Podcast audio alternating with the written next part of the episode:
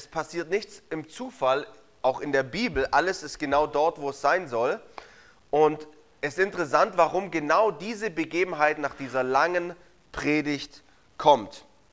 Wer gern mit aufschlagen möchte, darf Lukas Kapitel 7 aufschlagen, die Verse 1 bis 10.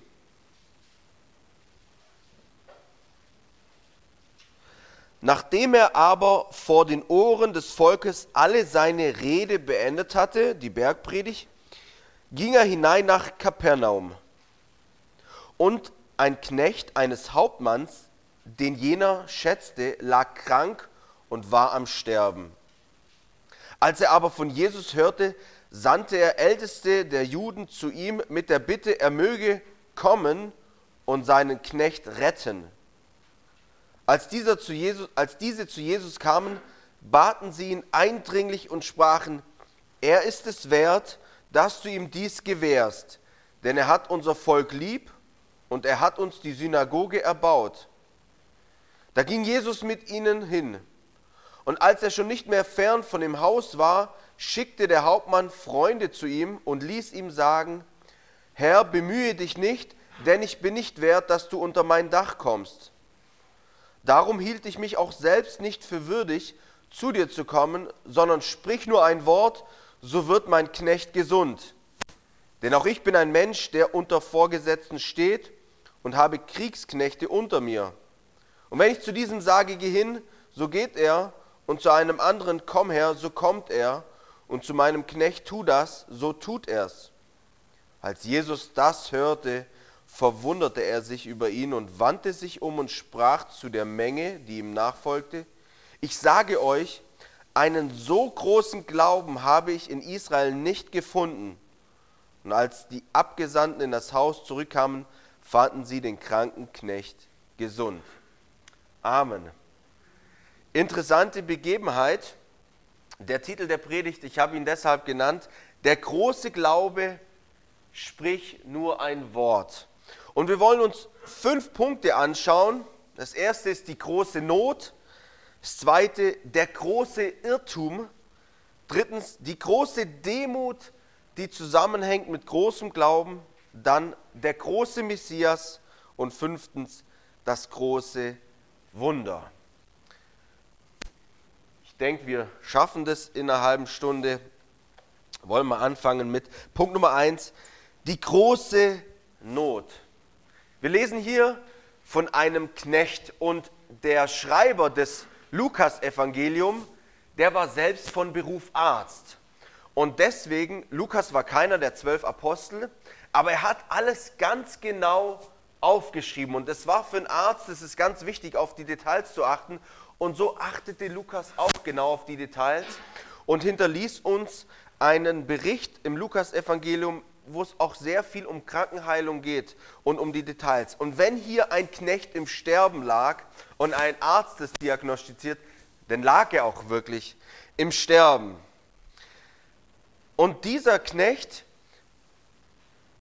der Hauptmann, der mochte diesen Knecht. Eigentlich in der damaligen Zeit Sklavenknechte, das waren Leibeigene, die hat man oft schlecht behandelt. Ja, wir wissen das aus der Sklaverei. Aber dieser Knecht, der muss in seinem Charakter, in seiner Loyalität, in seinem, in seinem Wesen so gewesen sein, dass der Hauptmann ihn sehr gern hatte. Und jetzt liegt dieser Knecht im Sterben.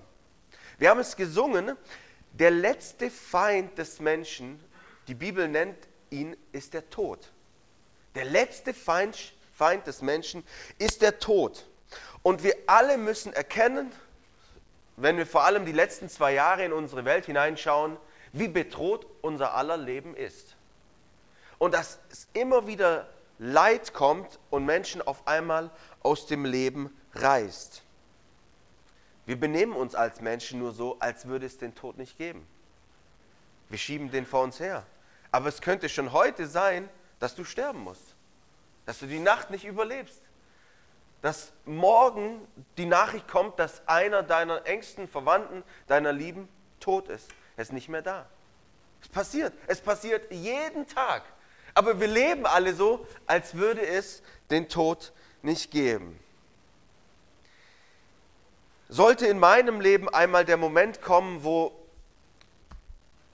jemand aus meinem Umfeld stirbt, überraschend, dann hoffe ich, dass dieser Vers, den ich euch jetzt vorlesen werde, dass der mir, dass ich den trotzdem annehmen kann und glauben kann. 5. Mose 32, 39. Seht nun, dass ich, ich allein es bin und kein Gott neben mir ist. Ich bin's, der tötet und lebendig macht. Ich zerschlage und ich heile und niemand kann aus meiner Hand erretten. Das macht die Bibel ganz deutlich, dass der Tod und das Leben in der souveränen Hand Gottes ist. Dein Tag deiner Geburt war von Gott bestimmt und auch den Tag deines Todes ist von Gott jetzt schon festgelegt. Und das ist eine Wahrheit, die tut uns, die macht es schwer. Es ist einfach schwer, nicht, dass Gott der Erschaffer vom Bösen ist oder will, dass wir sterben, aber sie sind in seiner Kontrolle. Sie sind in seiner Kontrolle. Und wenn jemand stirbt, dann ist es so schwer, auch vor der Zeit, wenn Kinder sterben, dass Gott dies zugelassen hat. Ja, noch mehr, dass Gott dies sogar in seiner ganzen Souveränität, die wir vom, vom, vom Verstand nicht verstehen können, es sogar verordnet hat. Und das sind Wahrheiten der Schrift. Ich bin's, der tötet und ich bin's, der lebendig macht. Und dieser Satz sollte für Christen, für Menschen, die an Jesus glauben, eigentlich zum Trost werden. Denn man kann es umdrehen und sagen, ich bin so lange unsterblich, solange Gott will, dass ich auf dieser Erde bin. Nichts kann passieren.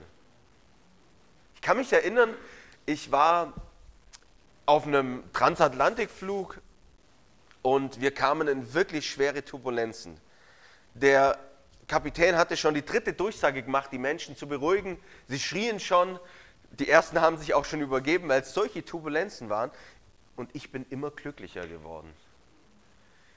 Weil ich einerseits dachte, ist der Tag, wo ich jetzt meinem Messias gegenübertreten darf, ihn von Angesicht zu Angesicht sehen darf, wo ich so Sehnsucht habe nach ihm. Ich war damals Anfang 20. Dann kam mir aber recht schnell die Gewissheit, nein, wir werden alle überleben, denn ich habe noch eine Aufgabe hier auf Erden. Ich wusste, ich habe eine Berufung, ich darf Gott dienen, äh, äh da gibt es noch eine Jugend, die auf mich wartet. Und es war so eine tiefe Gewissheit, ich hätte aufstehen können, predigen, macht euch keine Sorgen, ihr werdet alle überleben. Ja? Der meint, ich würde auch sagen, der ist ein bisschen größenwahnsinnig, mag vielleicht sein, aber es war mir eine tiefe Gewissheit. Aber entscheidend an diesem, an diesem Erlebnis war für mich, ich hatte überhaupt gar keine Angst. Ich hatte keine Furcht und Christen müssen keine Furcht haben im Leben. Wenn Gott es verordnet hat, dass du stirbst, dann darfst du heute vielleicht noch deinen Messias sehen. Das ist das Beste, was es gibt. Und wenn das noch nicht verordnet hat, dann weißt du ganz sicher, du wirst noch überleben und nichts kann dir passieren. Punkt Nummer zwei, der große Irrtum. Und diese Zeilen muss ich euch nochmal vorlesen, weil die haben eine große theologische Bedeutung. Als er, also der Hauptmann von Jesus, hörte, sandte er Älteste der Juden zu ihm mit der Bitte, er möge kommen und seinen Knecht retten. Als diese zu Jesus kamen, baten sie ihn eindringlich und sprachen, er ist es wert, dass du ihm dies gewährst, denn er hat unser Volk lieb und er hat uns die Synagoge erbaut.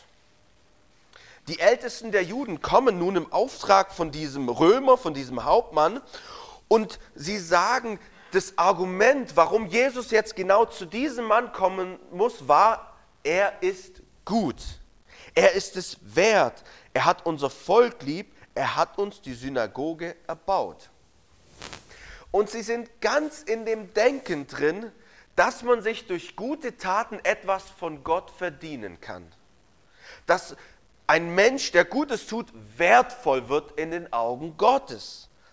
Und das ist der große Irrtum durch alle Evangelien hindurch, wo Jesus nur Auseinandersetzungen hatte mit den Pharisäern. Gott ist der Maßstab, was gut bedeutet. Und deshalb sagt Jesus einmal, Gott allein ist gut. Und hier ist die Bibel wirklich der größte Feind des, ich sag mal, des Humanismus. Und wir lesen eine Bibelstelle, die in Römer 3, Verse 10 bis 12, dort heißt es, wie geschrieben steht, es ist kein Gerechter, auch nicht einer. Es ist keiner, der verständig ist, der nach Gott fragt. Sie sind alle abgewichen, sie taugen alle zusammen nichts. Da ist keiner, der Gutes tut, da ist auch nicht einer. Und das ist so ein Punkt, den müssen wir verstehen. Die Bibel redet hier nicht von jemand, der einem Nachbar hilft, weil der gerade, ähm, was weiß ich, krank ist und er geht für ihn einkaufen oder versorgt die Nachbarschaftshilfe. Es gibt so viele gute Taten, das meint die Bibel hier nicht, sondern es meint, dass das Wesen so gut ist im Menschen, dass es Gott entspricht. Und weil der Maßstab für gut Gott ist, kommt Paulus in seiner Schlussfolgerung im Römerbrief dazu, da kommt kein Mensch ran. Kein Mensch ist gut, auch nicht einer. Keiner ist gerecht, auch nicht einer. Und das sehen wir hier an, an, an, diesem, an diesem Gleichnis oder an dieser Geschichte, an dieser Begebenheit. Ähm, die Pharisäer waren ganz in dem Denken, er ist gut, er hat uns die Synagoge erbaut, er hat unser Volk lieb, er ist es wert, Gott, dass du ihm hilfst. Wir werden später noch sehen, dass der Hauptmann von sich selber etwas ganz anderes sagt und wir erkennen, dass seine Theologie richtig war. Aber fast alle Menschen denken von sich, sie kommen in den Himmel, weil sie doch eigentlich ganz gute Menschen sind. Und das ist der große Irrtum. Das ist auch der Selbstbetrug in unserer Zeit. Und die Bibel macht es ganz klar. Kein Mensch ist von sich aus so gut, so wertvoll, dass er in den Himmel kommt. Durch sein eigenes Leben, durch seine eigene Gerechtigkeit. Und die, die Bibel sagt es so, auch nicht einer. Ich meine, das ist absolut, oder? Da kann man, da, da kann man nicht mehr irgendwas sagen, dass, oh, das muss man anders auslegen. Nee, es ist so. Keiner ist von uns Menschen so gut, so ausreichend gut, dass er in den Himmel kommt. Und hier müssen wir auch mal, auch mal ganz klar sagen, wenn es so wäre, dann hätte Jesus nicht ans Kreuz gehen müssen. Er, dafür ist er ans Kreuz gegangen, weil wir ja alle nicht ausreichend die Gerechtigkeit hervorbringen. Und deswegen tauscht er sein Leben für uns ein. Was man an, dieser, an diesen Pharisäern, an diesen Ältesten der Juden lobend erwähnen muss, dass sie es wirklich ernst meinten. Sie meinten es aufrichtig und sie baten Jesus um Hilfe. Denn ihr Gerechtigkeitsdenken war falsch, aber ihre Zuneigung zu diesem Hauptmann war wirklich aufrichtig. Sie wollten wirklich, dass diesem Hauptmann ähm, geholfen wird, dass, der, dass sein Knecht gesund wird. Aber das spricht eigentlich noch mehr für den Charakter des Hauptmanns. Denn die Juden hatten eine Besatzungsmacht über sich, das waren die Römer. Und die Juden hassten die Römer. Die haben sie ausgenommen, die haben überhöhte Steuern von denen genommen und so weiter und so fort. Das war eine Besatzungsmacht, die hassten die Römer. Aber diesen Hauptmann, obwohl er ein Römer war, den mochten sie, den liebten sie. Denn dieser Hauptmann brachte ihnen als Volk Liebe entgegen. Wirklich, er hat unser Volk lieb und dieser Hauptmann hatte die Juden wirklich lieb und er baute ihnen eine Synagoge. Ich habe gehört, ihr wollt umbauen, erweitern. Stellt euch vor, es kommt einer, der sagt, ich bezahle euch das alles. Den würdet ihr auch gern haben, oder? Amen, ja. Und das ist auch aufrichtig, ist auch gut. Ich wünsche euch so einen Hauptmann, der kommt und euch dieses äh, Gemeindehaus vergrößert. Hier dürfen wir mal vielleicht ein bisschen was Kritisches sagen in den Lockdown. Ich bin fest davon überzeugt, dass die besten Bürger der Welt sind Christen. In einem Staat, ein Staat hat nie etwas zu befürchten von Christen in, seinen, in seiner Bevölkerung. Aber auch die Staatsmacht muss wissen, es gibt eine Autorität nicht nur über der Gemeinde, sondern auch über der Staatsmacht. Und auch das ist Gott. Und deswegen dürfen Politiker nicht hineingreifen in die Autorität einer Gemeinde. Es ist nicht ihr Zuständigkeitsbereich. Und es dürfen sie nicht. Sie gehen dort in den Bereich, wo die Gemeinde Autorität hat und wo Gottes Haupt ist. Und da sollten sie sehr vorsichtig sein. Und wisst ihr, in unserer Zeit, wir haben eine, eine Regierung, die letzten 70 Jahre, die sehr wohlgesonnen war den Gläubigen gegenüber. Eigentlich auch noch bis heute. Und da wollen wir sie segnen und sind sehr dankbar. Aber wer war der größte Feind in der gesamten Kirchengeschichte für die Christen? Es war immer der Staat. Wisst ihr, wenn angenommen irgendjemand will euch verfolgen, irgendein Moslem hier, der findet euch blöd, er hat keine Handhabe, weil es keine Gesetze gibt. Wenn aber die Regierung die Gesetze verändert, wie es in vielen Ländern heute der Fall ist, wo die Christen im Untergrund sind, es ist so. Und wir sind es als Christen nicht mehr gewohnt, weil wir 70 Jahre Frieden hatten, vor allem was eine sehr gottesfürchtige Regierung, wir haben ja noch ein Grundgesetz, die fängt mit Gott an. Aber wenn denn viele Politiker kommen und sagen, sie ähm, schwören gar nicht mehr auf Gott, wie es unser Bundeskanzler macht, wie es die Großteil der jetzigen Regierung macht, dann müssen wir wachsam werden als Christen. Dann dürfen wir wissen, von einer, ich sag's mal so, gottlosen Regierung dürfen wir nicht mehr arg so viel Zuneigung erwarten. Wir segnen sie, wir sind dankbar für das Grundgesetz und wir haben auch gar nichts zu befürchten, denn Gott ist souverän.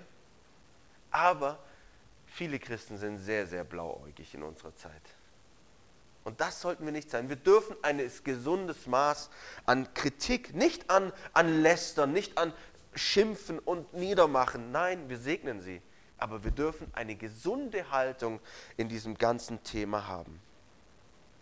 Über dem Staat und der Gemeinde regiert nur einer, Gott allein und sonst keiner. Und deswegen müssen an Gottesfurcht alle zunehmen, die in der Gemeinde, aber auch die in Verantwortung in der Welt. Drittens, die große Demut, die zusammenhängt mit großem Glauben. Dieser Hauptmann, wir haben gesagt, es war ein Centurio, das bedeutet, er hatte mindestens 100 Soldaten unter sich, plus Knechte, plus Sklaven, plus Mägde. Also der hatte eine ganz, ganz große äh, Mannschaft, die er befehligte. Er war ein Mann mit sehr großer Macht mit sehr großem Einfluss und auch mit sehr großem Vermögen. Er konnte mal schnell ein ganzes Haus bauen lassen für eine Glaubensgemeinschaft. Er hatte so viel Geld, dass er sich eigentlich keine Sorgen machen musste.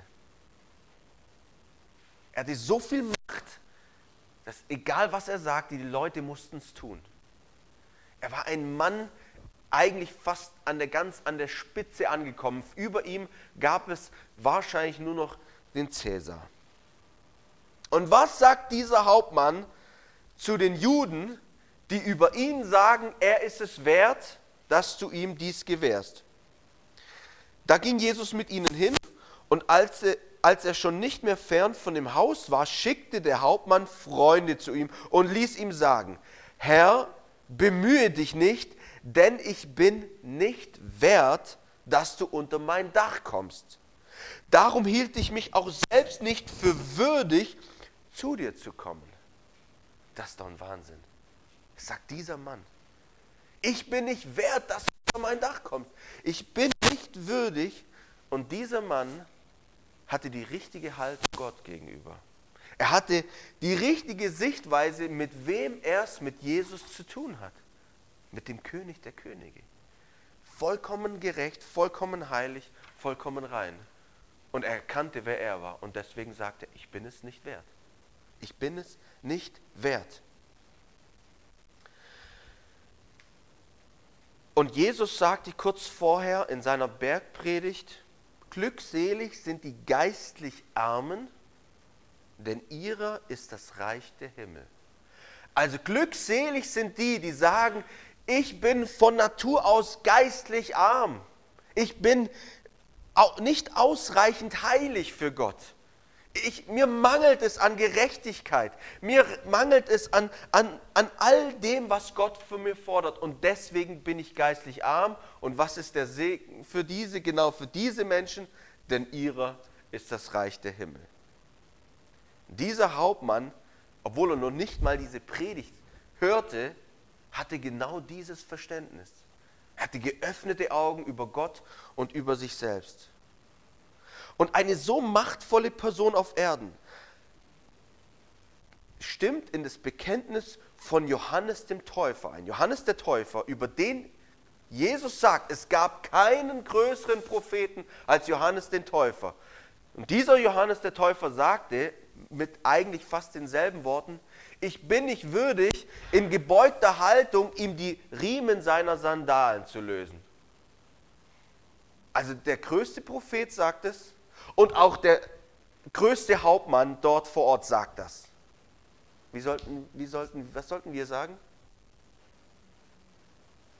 Wir sollten in dasselbe Bekenntnis mit einstimmen. Und wisst ihr, dieser Hauptmann, und das ist oft falsch bei uns, hatte keine falsche Demut. Falsche Demut ist ja eigentlich versteckter Stolz. Falsche Demut hört sich so an, oh, ich bin so schlecht, ich bin ein Niemand, ich bin ein Versager. Er hatte echte Demut. Er hatte echte Demut und deswegen schickte er Leute zu Jesus, denn er wusste, wo er Hilfe herbekam.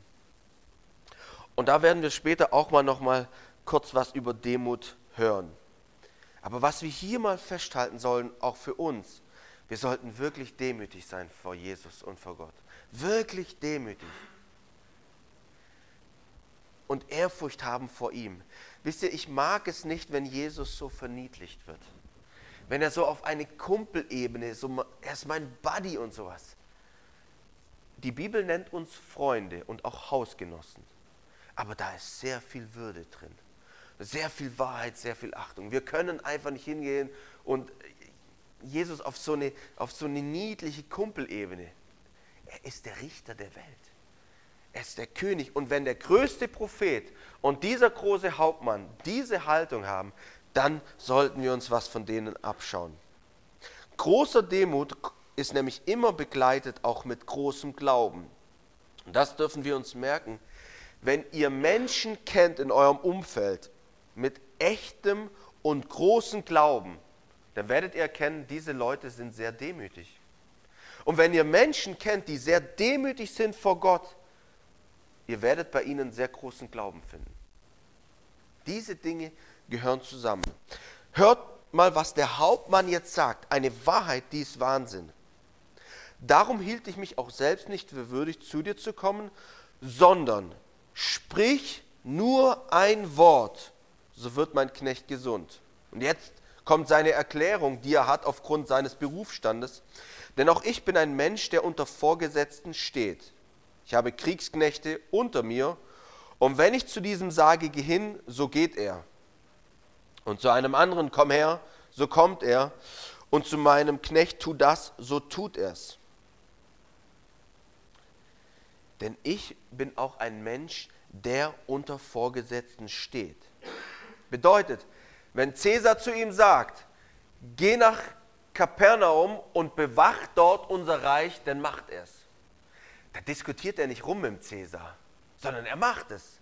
Und wenn er zu einem Soldat von sich sagt, bewacht die Mauer, dann bewacht er die Mauer. Und wenn er zu einem Sklaven sagt, koch mir was zu essen, dann kocht er es. Und die diskutieren nicht, sondern sie machen es, weil es um Autorität geht.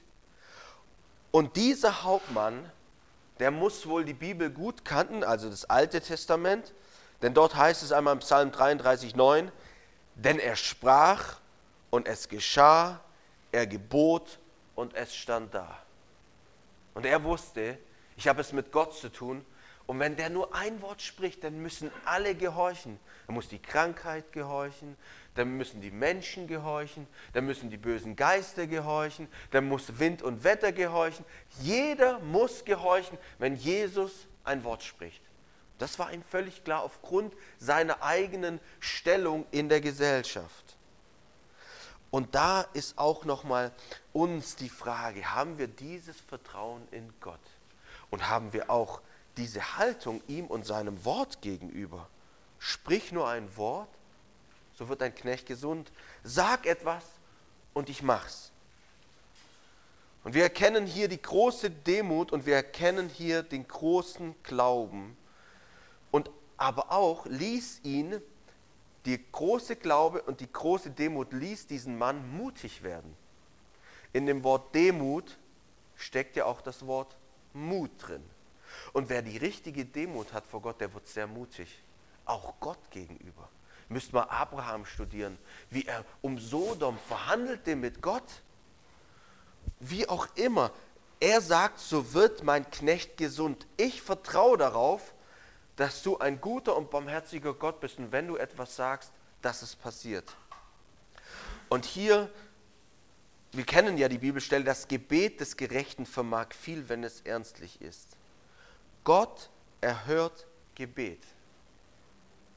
Wir müssen in die richtige Haltung vor Gott gehen, in eine demütige, in eine, in eine glaubende, in eine, wir wollen alles aus deiner Hand empfangen, aber in dem dürfen wir dann sehr mutig vor seinen Thron kommen und wissen, dass er handelt, auch wenn wir beten. Letzter Punkt, der große Messias. Als er aber von Jesus hörte, dieser Hauptmann hörte von Jesus. Und das ist so wichtig in unserer Zeit. Die Menschen müssen von Jesus hören. Es gibt keine Hoffnung für die Menschen außer Jesus Christus. Alle gehen verloren. Alle, die nicht ihr Vertrauen in den Messias Jesus Christus setzen, werden einmal auf ewig verloren gehen. Die Bibel nennt den Ort die Hölle. Ein schrecklicher Ort. Ein Ort, und Jesus hat mehr darüber geredet als jeder andere. Und jeder Mensch, der Jesus nicht hat, muss dorthin und geht verloren. Und deswegen müssen die Menschen von Jesus hören. Und, und wir sollten ihnen deswegen auch unseren evangelistischen Eifer wieder neu entdecken. Und ich wünsche auch, dass ihr als Gemeinde eine zusätzliche evangelistische Leidenschaft bekommt, ja. Und das Trostende an dieser Sache ist in Römer 10, 12 bis 13 heißt es, es ist kein Unterschied zwischen Juden und Griechen. Alle haben denselben Herrn, der reich ist für alle, die ihn anrufen, denn jeder, der den Namen des Herrn anruft, wird gerettet werden. Jeder, der Jesus anruft, wird gerettet werden und geht nicht verloren. Was noch auffällig ist, dass dieser Glaube von diesem Mann Jesus verwunderte. Während Jesus einmal über sein eigenes Volk sagte, und er verwunderte sich wegen ihres Unglaubens, steht in Markus 6,6, so sagt er über diesen Mann, einen so großen Glaube habe ich in Israel nicht gefunden. Weil er so ein Vertrauen hatte, obwohl er ein Heide war, nicht ein Jude, und er vertraute dem Wort Gottes. Er ist hier auch ein Vorläufer für uns. Wir sind alles keine Juden, ja? Oder vielleicht ist einer hier, ich will niemand zu nahe treten. Ähm, aber dieser Hauptmann war ein Vorläufer für uns. Wir sind auch aus den Heidenvölkern, wir sind Deutsche oder wo auch immer wir herkommen, ähm, aber wir, wir, wir waren eigentlich nach den Bündnissen nicht Teil des Volkes Gottes, aber durch den Glauben und durch Jesus gehören wir dazu. Und dieser Hauptmann war ein großes Vorbild für uns. Was wir zusammenfassend sagen können ist, und wenn wir auf diesen Hauptmann gucken, sein Glaube hatte die richtige Haltung. Er kannte seine eigene Unwürdigkeit, seine eigene Ungerechtigkeit und er wusste, ich brauche eine Gerechtigkeit, die von außen kommt, die Jesus mir gibt. Seine Haltung war richtig. Aber er war voller Mut, denn er ging zu dem Messias. Er hatte Mut, in seiner Demut hatte er Mut, zu dem Messias zu kommen und ganz auf die Gnade zu hoffen. Er liebte das Wort Gottes, er förderte den Gottesdienst, er baute eine Synagoge und so sollten wir auch das Wort Gottes lieben. Und einmal heißt es über Jesus und das Wort wurde Fleisch. Wer das Wort liebt, der wird Jesus lieben. Und wenn jemand Jesus liebt, dann wird er auch das Wort lieben. Denn Jesus ist das fleischgewordene Wort. Und er vertraute uneingeschränkt der Macht Gottes. Er wusste, selbst über seinem Cäsar gibt es nochmal eine höhere Instanz. Und das ist der Gott der Bibel. Der Gott Abrahams, Isaaks und Jakobs. Der Gott, den wir eigentlich nicht kennen können, aber der sich gezeigt hat in seinem Sohn Jesus. Er ist der Ausdruck seines Wesens. Und wenn wir Jesus sehen, wie er ist, dann wissen wir auch, wie Gott ist. Beten wir zum Abschluss noch. Herr Jesus, wir danken dir für dein Wort, das uns hier eine Begebenheit vor Augen gemalt hat von einem Hauptmann, von dem wir so viel lernen können. Herr, wir bitten dich für unser eigenes Leben, dass wir in dieselbe Haltung kommen wie dieser Hauptmann, demütig vor dir sind und gleichzeitig aber sehr mutig werden und vertrauen, dass du eingreifst, dass du uns hilfst. Danke, dass du auf diese Welt gekommen bist und einen Sohn gebracht hast, der am Kreuz unsere Ungerechtigkeit abgesühnt hat und nun seine Gerechtigkeit uns schenkt. Und wir deswegen, wenn Gott, wenn du uns siehst und Jesus in uns liebst, du siehst deinen Sohn und seine Gerechtigkeit wird uns angerechnet. Herr, danke, dass wir auch ruhen dürfen in deiner ganzen vollkommenen Macht und Souveränität, dass wir wissen dürfen, du hast alles in deiner Hand, auch in unseren Tagen, in unserer Zeit, alles ist in deiner Hand. Herr, und es gibt so Trost. Auch der Tag meines Todes ist in deiner Hand. Und er kommt an genau dem Tag, wo du es verordnet hast, zulass, zulassen wirst. Und wie auch immer, durch was auch immer. Ob wir gehen werden durch einen Unfall, durch Altersschwäche, durch Herzstillstand, durch irgendeine Krankheit. Wir werden gehen, weil du es zulässt und darin ruhen wir. Und bis dorthin wollen wir deinen Namen verkündigen, wollen die Menschen die gute Botschaft verkündigen, dass du, Jesus, sie retten kannst. So wie diesen Knecht. Und wir danken dir, dass du Menschen auch heute in unserer Zeit noch retten wirst von dieser ewigen Krankheit der Sünde. Und dass sie Vergebung erfahren und Befreiung von aller Schuld. Weil du so ein großer Messias bist. Amen.